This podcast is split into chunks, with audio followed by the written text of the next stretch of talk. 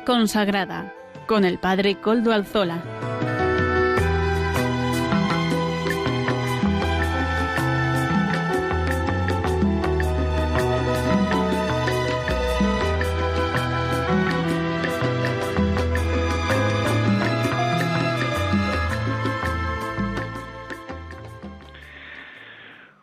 Buenas tardes, hermanos, amigos y oyentes. Hoy es jueves y son las cinco de la tarde, una hora menos en las Islas Canarias. Es por tanto la hora de vida consagrada en Radio María. Les saluda con sumo gusto Padre Coldo Alzola Trinitario.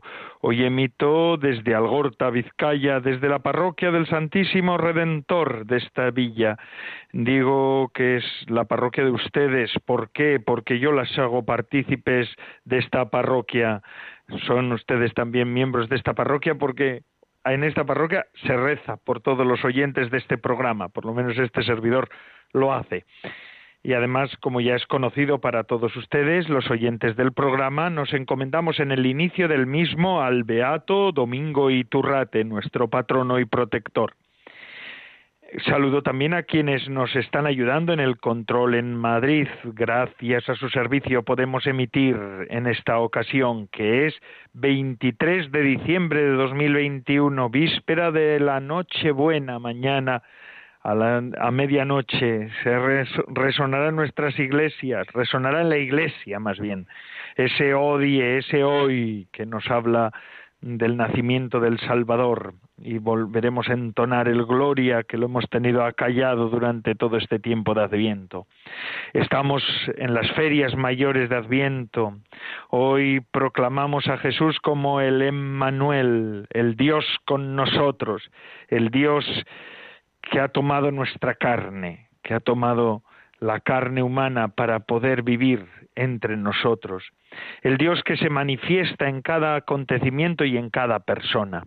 Esto es lo que solemos decir en el prefacio tercero de en el prefacio tercero de mm, de las misa de Adviento, en el tercer prefacio de Adviento y es que hay hombres y mujeres en todas las generaciones y acontecimientos también, como no, que nos hablan, que nos explican que Dios está con nosotros y que su bendición continúa. Cristo se hace presente. Este año para mí ha sido un descubrimiento en este adviento una figura de un monarca, el rey Balduino, que que todos conocíamos, ¿verdad? Yo cuando era niño escuché su muerte, pero no sabía del, todo su testimonio. Y este dice que cuatro décadas, durante Balduino fue rey durante más de cuatro décadas, ¿no? Y, y tan, que entró como rey con tan solo 20 años, que se casó con nuestra paisana, doña Fabiola de Mora y Aragón, eh, y un noviazgo, tuvieron un noviazgo santo, un tiempo extraordinario. Eh, hay unos, unos libros que se escribieron sobre Balduino, pero a mí me ha llamado de un modo la atención, ya sé que su causa además está introducida, uno de los episodios más conocidos y llamativos de la vida de Balduino fue su negativa en 1990 a sancionar la ley del aborto en Bélgica. Y para no hacerlo, se jugó literalmente el, trono y declaró su incapacidad para así abdicar temporalmente y no ser él el que firmara y por tanto avalara el aborto en su país.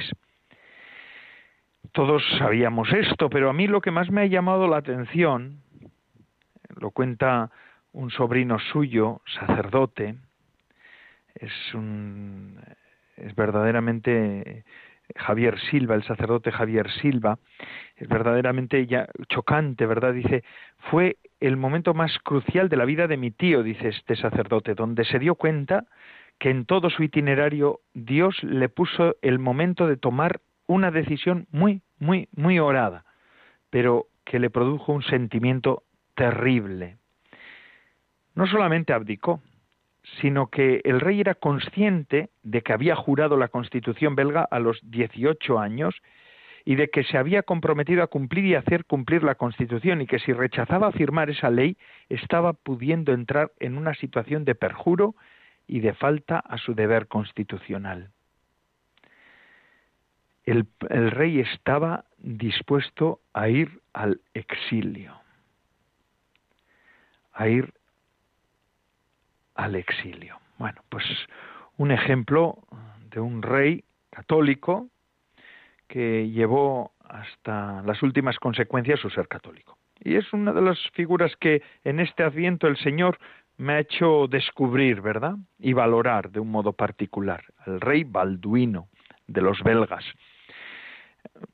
Ciertamente hoy es conveniente que, que estas figuras y estos ejemplos se resalten en un mundo en el que los líderes a veces tanto dejan que desear. Vamos a pedir al rey Balduino que ore por nuestros dirigentes. Vamos a, a pedir a él, ¿verdad? En este adviento y en este tiempo. Bendito sea Dios. Y ahora, sin más dilación, voy a presentar los contenidos del día de hoy. Hoy contaremos con la participación de Monseñor don Eusebio Hernández, obispo de Tarazona y miembro de la Comisión Episcopal de Vida Consagrada de la Conferencia Episcopal Española. Contaremos también en apuntes de espiritualidad con la colaboración del padre Xavier Quinzalleo, jesuita, con el que seguiremos hablando de los iconos de Adviento ya estamos en Belén, casi, casi, a un día estamos en Belén y vamos a hablar de los iconos que nos encontramos en Belén. Amaro Villanueva, nuestro colaborador, nos presenta, como todas las semanas, el espacio Música para Evangelizar.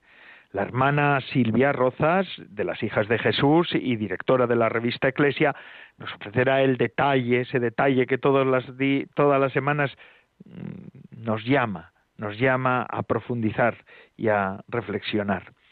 Y en la sección de formación, el padre Antonio Bellella, claretiano y miembro del Instituto de Vida Consagrada de Madrid, nos seguirá con su curso de historia de la vida consagrada. Ya saben además que se pueden poner en contacto con el programa por medio del correo electrónico del mismo, les recuerdo cuál es, vida consagrada vida consagrada arroba. Ustedes pueden escribirme a él y yo mismo les contestaré. Y además este programa lo pueden seguir por medio de los podcasts de la web. Ya suben el nuestro, Amaro Villanueva nos sube el nuestro. No olviden que pueden acceder a los mismos. Y así, sin más dilación, comenzamos con los contenidos del día de hoy. Don Eusebio, eh, don Eusebio Hernández, obispo de Tarazona, nos ofrece esta primera sección que escucharemos sobre el sínodo y la sinodalidad.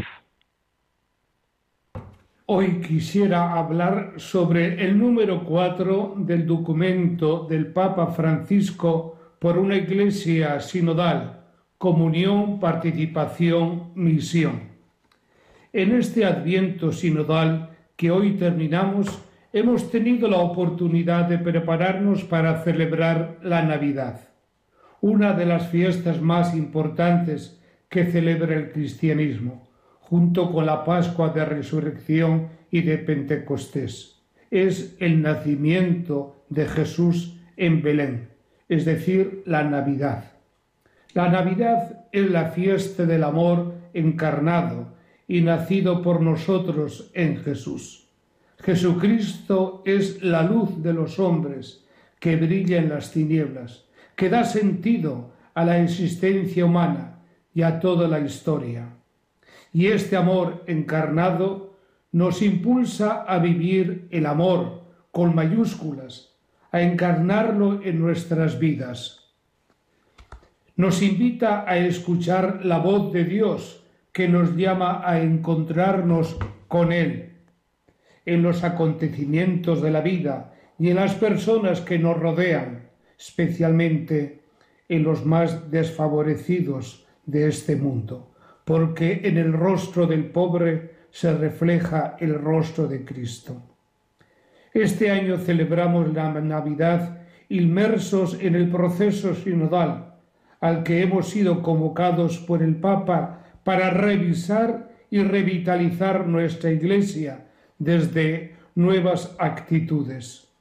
Es un acontecimiento espiritual, un proceso de discernimiento en el espíritu sobre lo que Dios quiere para su iglesia en el día de hoy. Su base se fundamenta en la real igualdad y dignidad de todos los creyentes en virtud del bautismo y de su universal vocación a la santidad.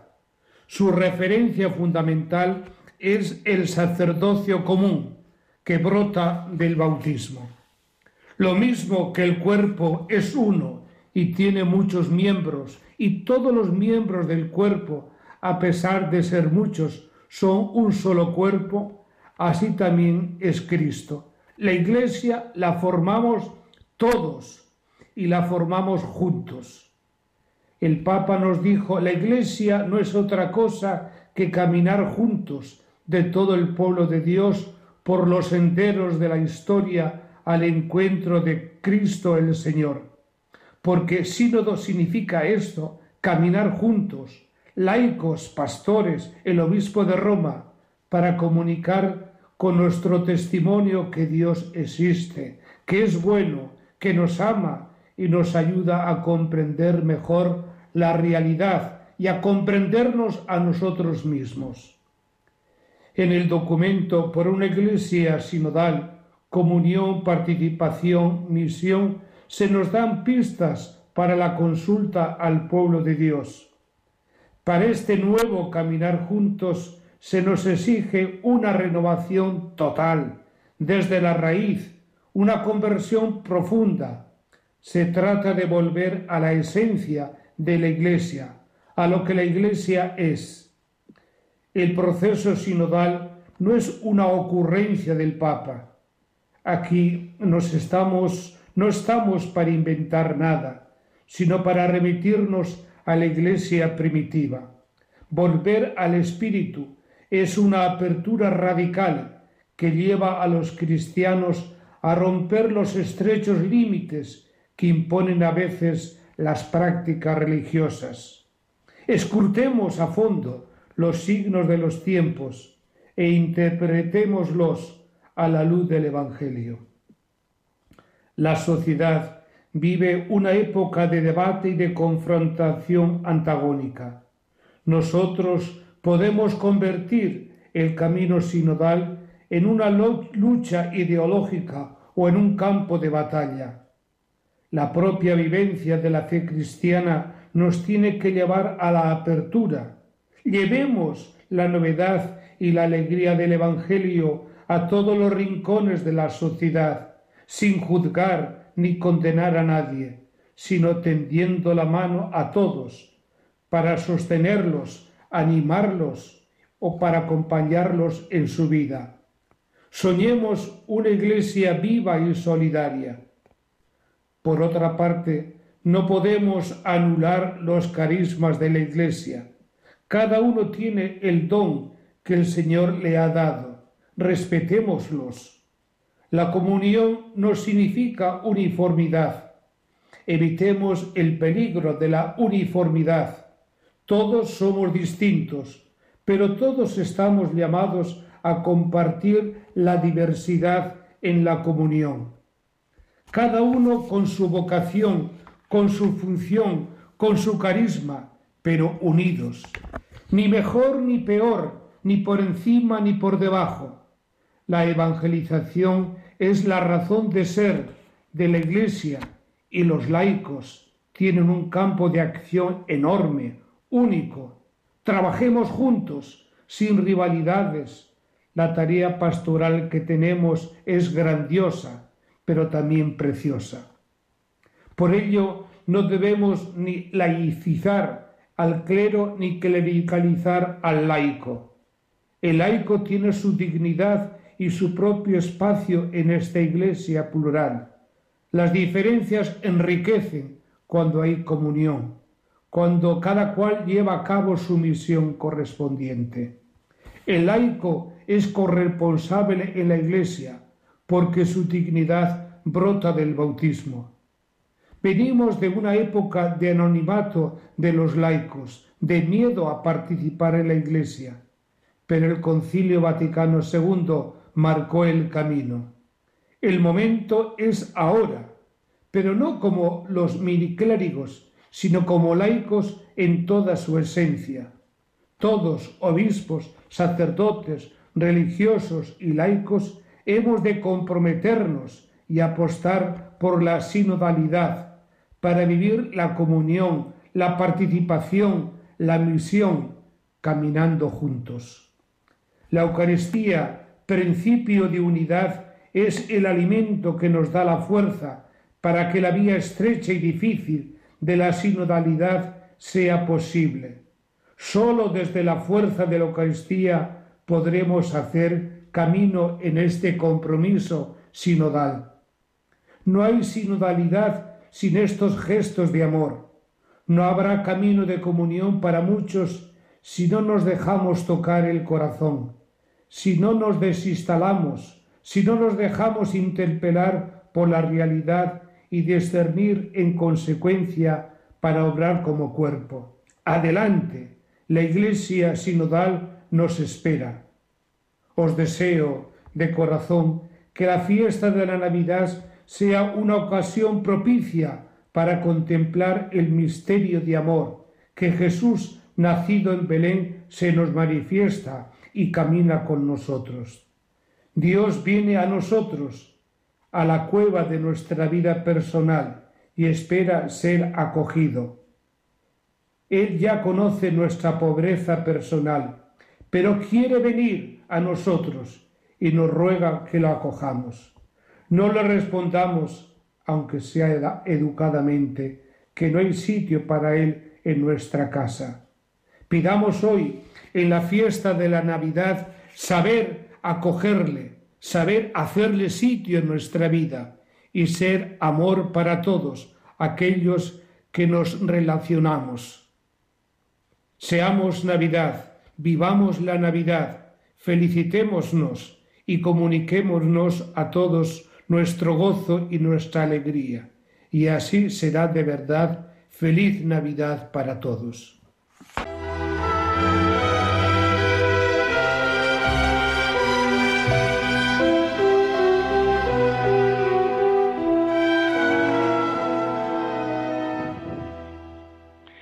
Muchas gracias, don Eusebio Hernández, obispo de Tarazona, por sus palabras y agradecemos también la felicitación navideña que nos ha hecho. Gracias, muchas gracias, de corazón.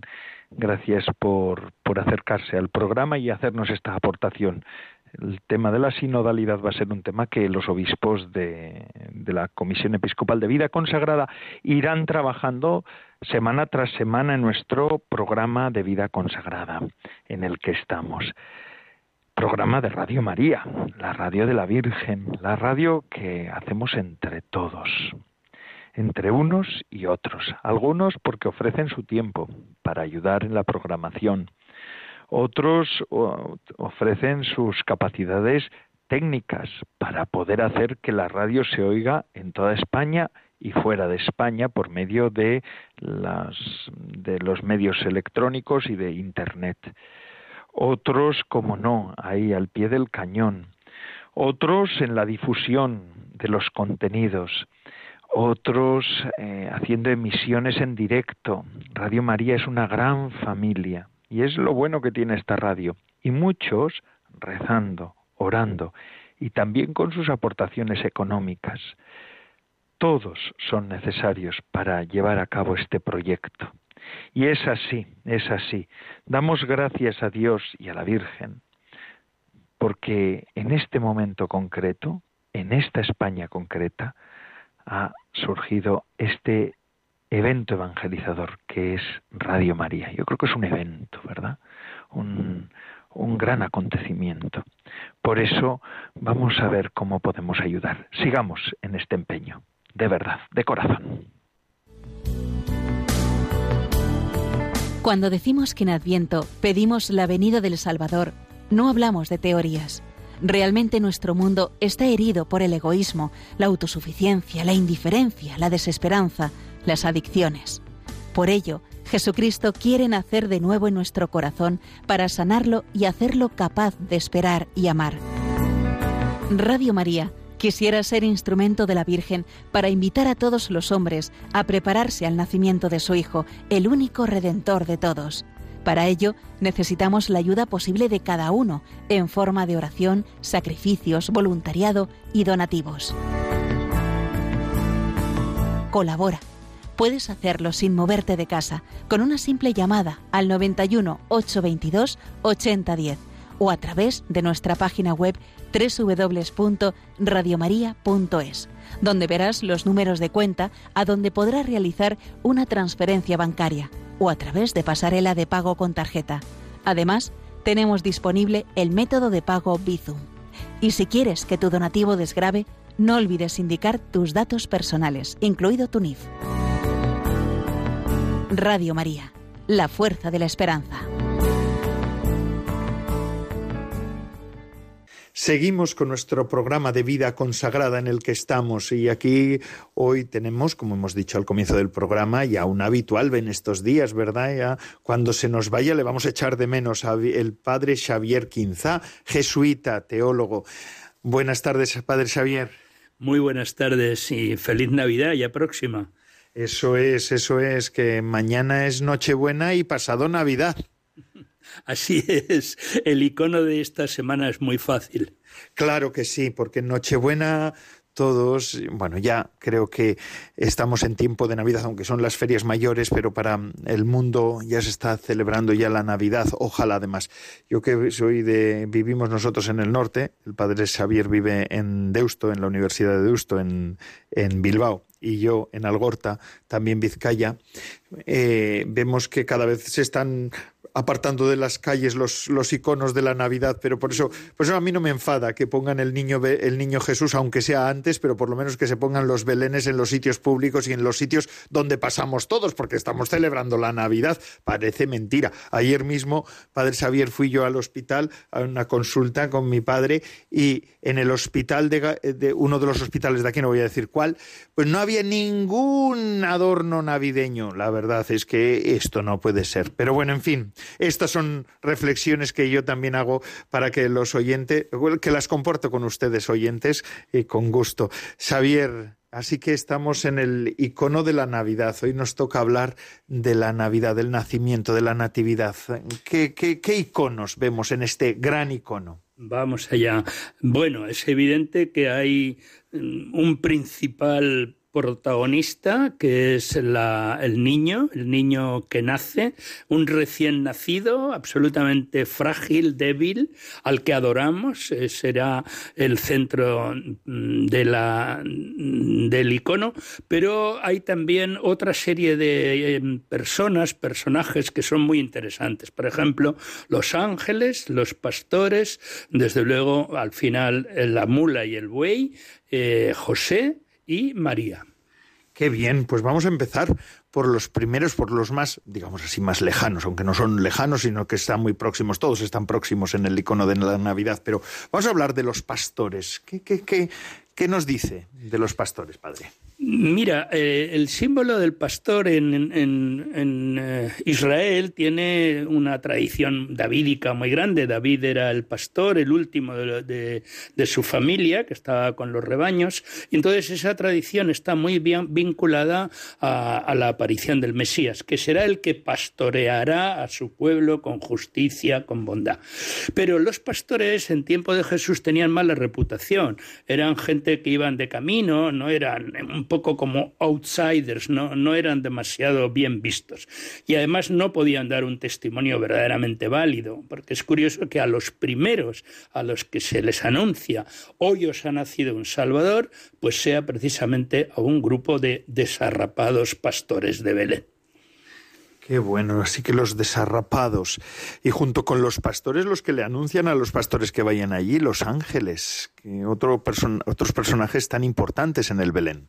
Claro, importantísimos, porque además se manifiesta la gloria de Dios precisamente en una luz brillante en la noche. La noche se ilumina con la gloria de Dios y los ángeles cantan esa hermosa canción, Gloria a Dios en el cielo y sobre todo paz en la tierra a aquellos y aquellas a los que el Señor ama nosotros somos esos eudoquios y eudoquias bendecidos por el amor de Dios y a los que se nos anuncia en esa noche espléndida la presencia y la cercanía de Dios en medio de nosotros hermosos los ángeles con ese mensaje, ¿verdad?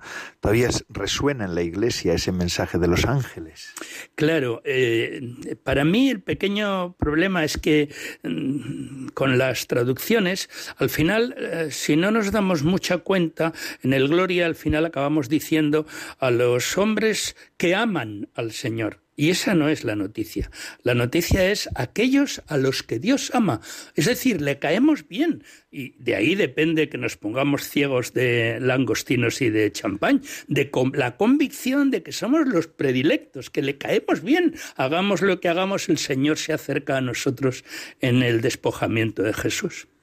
Qué hermoso. Y ahí otros personajes son los que hacen compañía a Jesús, también el buey y la mula, la primera compañía de Jesús. Exacto, la primera compañía de Jesús. La gente no sé si reflexionamos, porque la hermosa tradición es muy, muy sencilla. Dice Isaías que el buey conoce eh, su pesebre, conoce su portal, conoce a su dueño, pero eh, el Israel no conoce al Señor. Y claro, nos quedamos con el calorcillo de, del buey y la mula, pero es un signo muy bonito porque ese buey que reconoce en Jesús, en ese niño pequeño y colabora al misterio de la Navidad, pues somos también todos nosotros, ¿no? Los que hemos recibido y acogemos ese mensaje feliz. Qué bueno, sí. Y ahí entrando ya más en lo íntimo del verbo encarnado, del niño Dios, nos encontramos al que hizo de padre en la tierra, a San José. San José es la gran figura. Como sabemos, el linaje de David le viene a Jesús por San José, no por su madre María, sino por el Padre, por el que está actuando como Padre desde el comienzo. Es un hombre a quien Dios le robó la novia. Y a mí esto me ha parecido siempre una cosa extraña. ¿Por qué Dios elige a alguien que le tiene que quitar eh, la promesa? Porque él estaba comprometido con María y en cambio, bueno, pues José entiende que ahí hay un misterio mucho mayor que su propio amor, el amor por María, y le regala a Dios a su prometida. Esto me parece que le reviste de una importancia y de una santidad tremenda. Qué bonito. El hombre al que Dios le robó la novia. Qué bonita expresión. No la había escuchado nunca, Padre Xavier. Y ahora hablamos de la novia, de la novia de San José. Claro, la novia somos todos nosotros, ¿no? María es la calidad más grande de humanidad a la que el Señor elige desde el principio de su ser para aportar la humanidad divina de Jesús, porque ese es el misterio que nos cuesta entender. María es la disponible, es la que cree, es la que entrega todo lo que es, y por eso para nosotros es una gran luz, una estrella de la mañana que conduce nuestra vida de fe, sobre todo. María es la gran creyente, la que entrega, primero cree en su corazón y después recibe en su cuerpo ese misterio del Dios encarnado. Qué hermoso. Y ahora vamos al, digamos así, el núcleo de todo este, este icono que es el niño, el niño Jesús. Claro, fíjate que la gran gloria de los ángeles, el gran anuncio del Salvador, la luz inmensa de la presencia del Señor en nuestro mundo, se concreta en un signo especial. Encontraréis a un niño envuelto en pañales y recostado en un pesebre.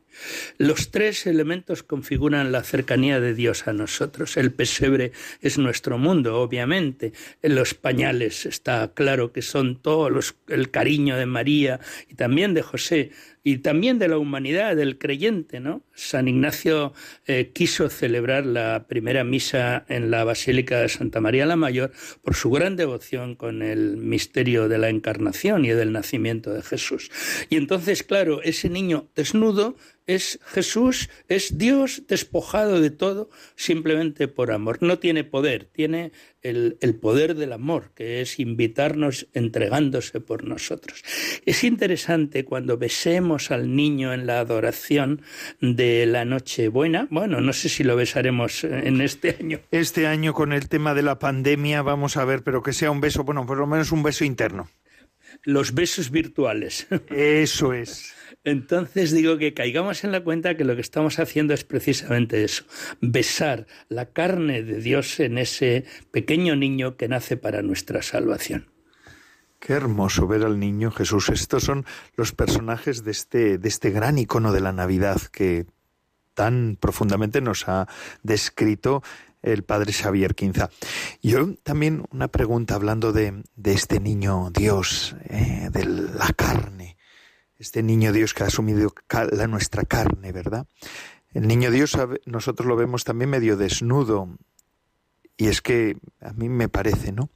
Que, que frente al hombre que se quedó desnudo en el Edén, Adán y Eva, este niño desnudo hace que recobremos la dignidad perdida.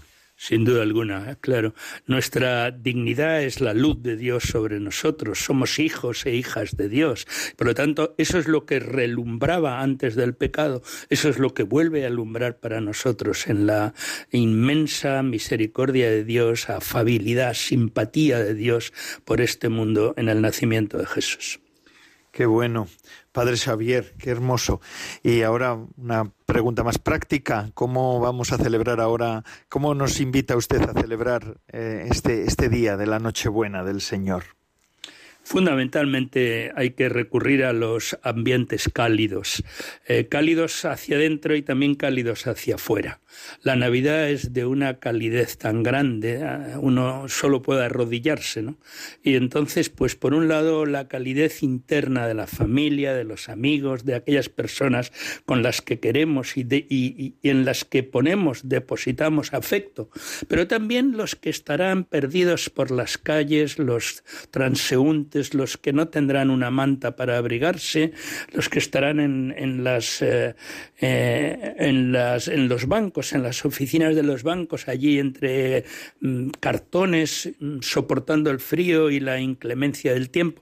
Ahí también tenemos que mandar nuestro calor y nuestro calor humano, no solamente ayuda personal, ayuda económica también, pero sobre todo cercanía humana. Yo creo que una Navidad verdadera, que no estemos cerca de algún pobre, pobre de verdad, de solemnidad, nos falta algo, ¿no? No acabamos de entender del todo la profundidad del misterio.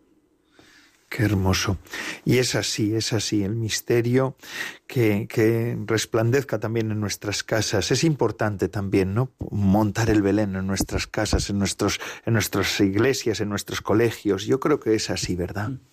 Belén es un misterio de presencia, por lo tanto poner el Belén es casi como poner un sagrario en nuestra casa. Es como poner la presencia verdadera de Dios en medio de nosotros, en ese pequeño niño. Por lo tanto, que esa presencia nos impacte, que no nos dejemos eh, entre cosas un poco brillos artificiales, sino que pensemos que cada Belén es el sagrario doméstico en el que nos ponemos a, agradar, a devolver al Señor con nuestra persona todo lo que somos. Qué bien, Padre Xavier Quinzá, yo, sacerdote jesuita, que hoy nos ha ofrecido estos apuntes de espiritualidad en esta víspera de la Nochebuena, en este 23 de diciembre de 2021. A todos les desea, ¿verdad? Una feliz Navidad, Padre Xavier una santa Navidad, es lo que me gusta a mí decir, porque, bueno, la felicidad nos puede liar un poco y a lo mejor lo que buscamos no es lo que tenemos, sino una imagen falsa. Pero en cambio, santa Navidad, porque el nacimiento del Señor solo es una presencia verdaderamente vivificadora del amor de Dios. Así es. Padre Xavier, nosotros también le deseamos feliz Navidad, o Santa Navidad más bien, Santa Navidad.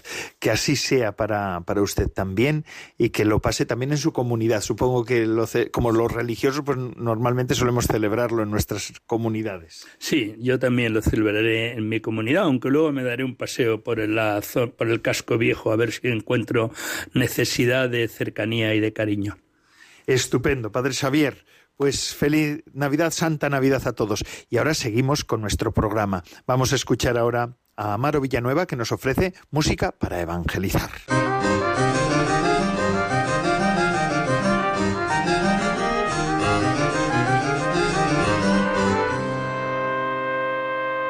Buenas tardes, Padre Coldo, y buenas tardes a todos los oyentes de Radio María. Verónica Sanfilippo interpreta hoy la canción titulada ha traído la esperanza.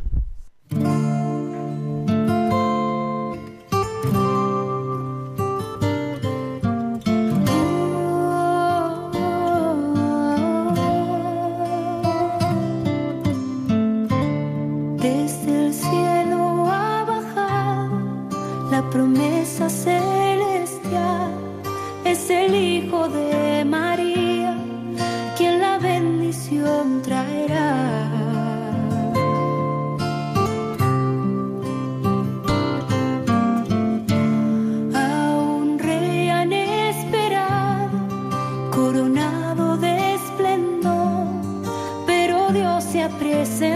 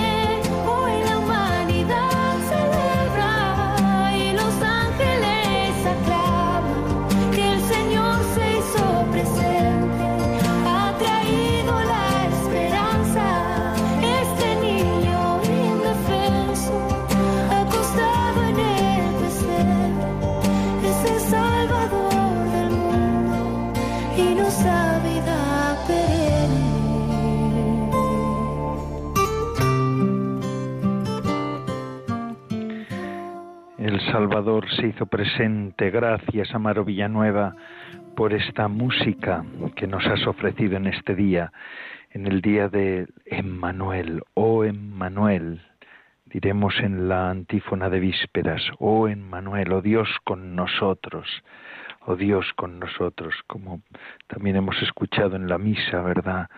Ese desatarse la boca de Zacarías. El Evangelio hoy nos hablaba de eso, Zacarías se desata su, boca cuando cumple la voluntad de Dios. El niño se llamará Juan, el precursor. Hermoso, hermoso todo lo de este, de este tiempo. El padre Xavier Quinza nos hablaba de los iconos, y es que Navidad es un icono, está ya plagado de iconos, iconos que verdaderamente hablan de lo santo, iconos que tienen una profundidad singular, especial.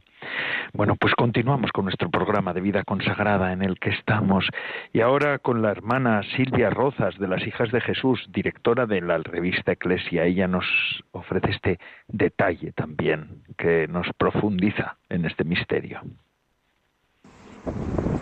Hoy mi detalle es desde, desde la calle, desde el día a día, con el ruido de la gente pasando, el autobús, los demás coches, y ahí, entre el ruido, está el Señor. Por eso la invitación es a abrir los ojos del corazón, a descubrir la presencia de un Dios que se hace niño, que se muestra cada día en cada persona que pasa a nuestro lado. Contemplemos la ciudad, contemplemos a la gente. Eso es contemplar al niño Dios. Contemplemos a los descartados, miremos a los ojos a quien vive en la calle. Esa es mi invitación para mí y para todos. Feliz Navidad. Gracias. En este día también ya todo suena a felicitarnos. La Navidad es normal. Aunque ah, no podemos decirlo hasta mañana. Mañana sí, que diremos ya con total plenitud feliz Navidad y tendremos una octava para celebrar este nacimiento, la Natividad del Señor y después todo el tiempo hasta el bautismo del Señor, que es tiempo de la Navidad. Todavía estamos en el Adviento. Gracias, hermana Silvia Rozas, directora de Eclesia, por decirnos que verdaderamente Dios se hace presente ahí donde la vida corre y vuela. Y camina hacia adelante. Y caminando, caminando, pues ya hemos llegado casi al final de nuestro programa de vida consagrada en el que estamos. Y ahora ya nos queda la última sección, de la mano del padre Antonio Bellella, claretiano de la Escuela de Vida Consagrada de, aquí, de Madrid. Él nos presentará este curso de formación, este curso sobre historia de la vida consagrada. Adelante, Antonio Bellella. Buenas tardes, queridos oyentes. De nuevo estamos aquí para nuestro curso de historia de la vida consagrada. Pero hoy no podemos empezar como los últimos días. Hoy es necesario que comencemos deseándonos Feliz Navidad, evocando precisamente el momento en el cual Dios se hizo historia. Esto es la Navidad. Dios hecho historia, Dios que comparte nuestra historia, Dios que asume nuestra condición humana en todo menos en el pecado que nos dice la Iglesia y comparte todo lo que para los hombres y mujeres es importante. Es el Dios con nosotros, Jesús que nace, Jesús cuya presencia sana, cuya presencia anima, cuyo amor misericordioso da sentido a nuestra vida porque nos ayuda a superar todas las dificultades. Jesús que se muestra pequeño con los pequeños, para que así podamos acercarnos a los pequeños. Como dicen los santos padres, el que no cabe en el universo se hace pequeño, se nos muestra en el cuerpo de un bebé. Este Jesús, cuya venida celebramos, es también el Jesús que la vida consagrada a lo largo de la historia ha querido testimoniar. Todos estamos de enhorabuena y todos celebramos esta fiesta con profunda fe y también con gran esperanza. Una fe y esperanza que nos llevan a vivir como la vida consagrada se propone, en caridad perfecta.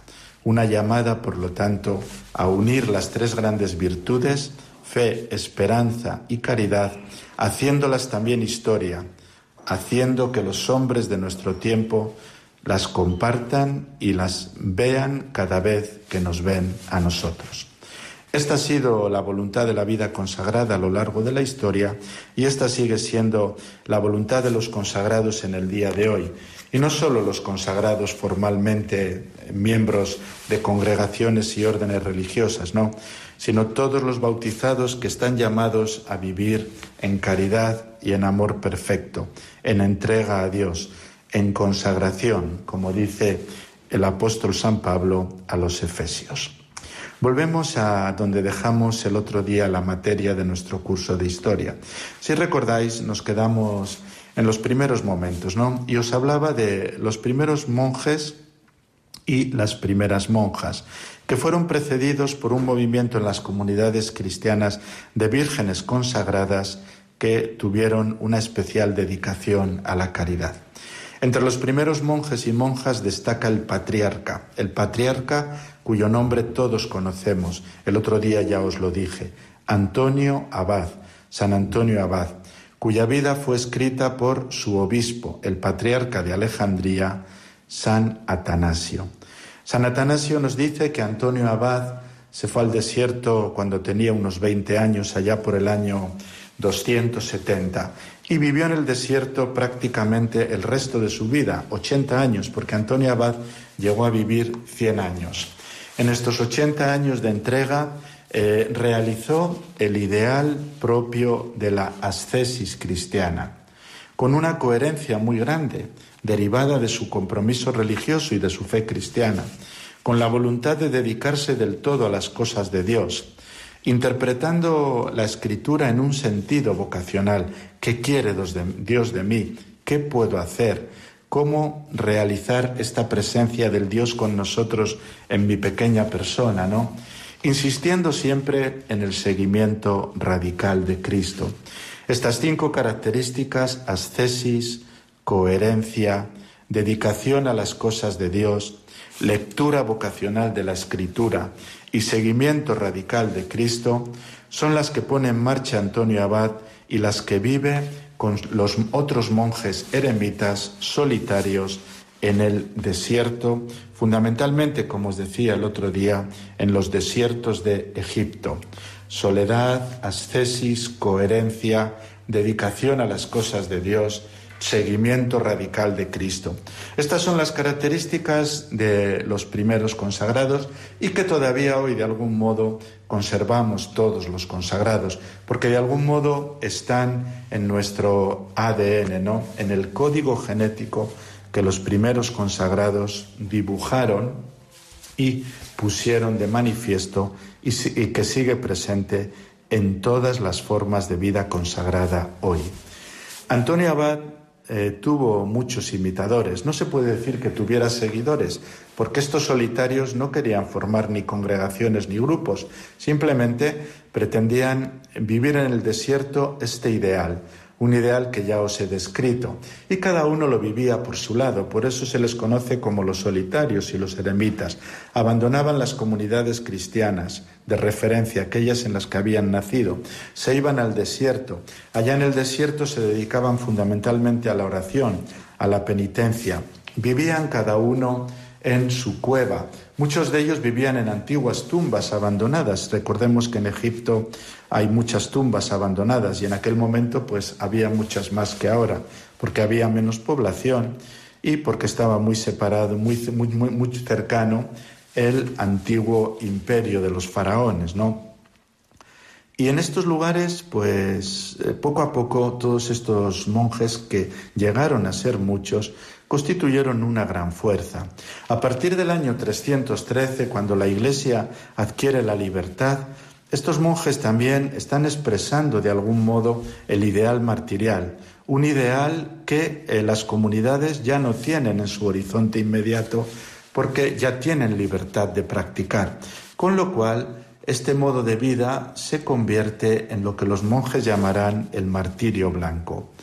Jesús empieza su camino apostólico y vital con el bautismo, el bautismo de Juan, y concluye su camino con el bautismo de sangre, que es la cruz. El monje empieza su momento de consagración con su bautismo y concluye, eh, es decir, desarrolla su vocación bautismal por medio del martirio que llama blanco, es decir, la entrega total a Dios. Vivían solos, vivían apartados, vivían alejados de las comunidades. Pero muy pronto esto cambió. ¿Por qué? Pues porque ellos mismos se dieron cuenta de que el ideal comunitario forma parte de la vida cristiana y no se puede anular eh, precisamente en virtud de una perfección que puede ser mal entendida. Y muy pronto, en torno al año 730, o sea, perdón, 330, me he ido 400 años más adelante, el año 330, un poquito más tarde, otro monje, San Pacomio, pone en marcha la vida comunitaria. San Pacomio procede del ejército romano, había sido un soldado, y siendo soldado se convierte al cristianismo, y se convierte al cristianismo por el testimonio de vida de los cristianos. Y quiere ser el mejor cristiano. Le dicen que los cristianos más perfectos están viviendo en el desierto.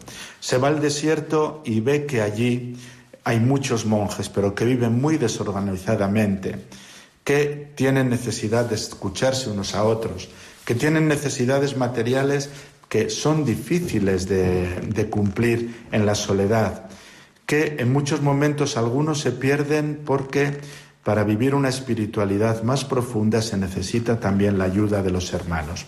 Y así surge lo que se llama la vida cenobítica, es decir, la vida común, e, e inicia con San Pacomio lo que será la vida monástica en comunidad. De ello hablaremos la semana que viene.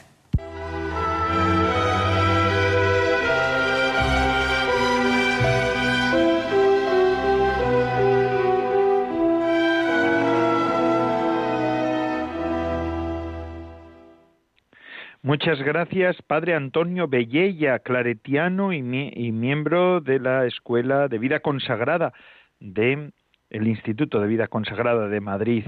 Muchísimas gracias por este curso de sobre vida consagrada que nos está dando, sobre espiritualidad de la vida consagrada que nos está dando. Muchísimas gracias. Y ya concluimos nuestro programa. Hoy que la liturgia nos recuerda que Jesús es el Dios con nosotros, el Dios que ha nacido corporalmente de María y mañana lo contemplaremos, lo veremos. Además hay una, una tradición fortísima eh, que se remonta a orígenes, que se, ha, se, ha, concretado en una fórmula, ¿no? María vel ecclesia vel anima, es decir, la iglesia, es, es decir, María, es decir, la iglesia, es decir, el alma. Isaac de Estela, que es un autor medieval, dice, en las escrituras divinamente inspiradas lo que se dice universalmente de la Virgen, de la Virgen Madre Iglesia se entiende de una manera singular de la Virgen Madre María. Y lo que se dice de manera especial sobre María se entiende en un sentido general de la Iglesia Virgen Madre. Y finalmente, cada alma fiel, esposa del Verbo de Dios, madre, hija y hermana de Cristo, también es considerada a su manera virgen y fecunda. La misma sabiduría de Dios, que es el verbo del Padre, aplica pues universalmente a la Iglesia lo que se dice especialmente de María e individualmente también de cada alma creyente. O sea, este Isaac de Estela nos dice, entroncándose en una tradición antiquísima desde los santos padres hasta ahora, que aquello que mañana contemplaremos nacido de la Virgen María, Hoy lo contemplamos nacido y presentado en la Virgen, en, perdón, en la Iglesia. La Iglesia es la que da a luz a Cristo de nuevo y debemos contemplarlo nacido en cada alma fiel, en ti y en mí.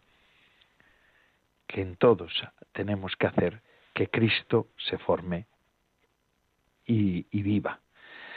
Y esta es la llamada de la Navidad para hoy y para todas las Navidades, pero especialmente para este año. Que hagamos que Jesucristo viva en nosotros. Esto es un último mensaje para este programa de vida consagrada de Radio María que concluye una semana más.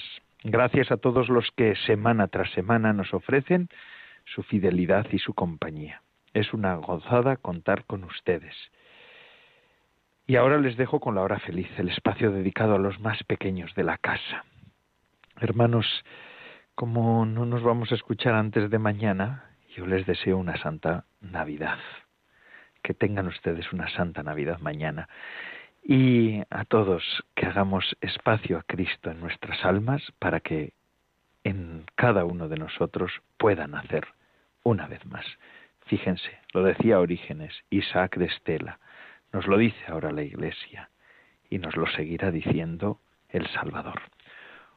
Se despide de todos ustedes, Padre Coldo Alzola, Trinitario. Recen por mí, yo lo hago por ustedes. Hasta la semana que viene, si Dios lo quiere.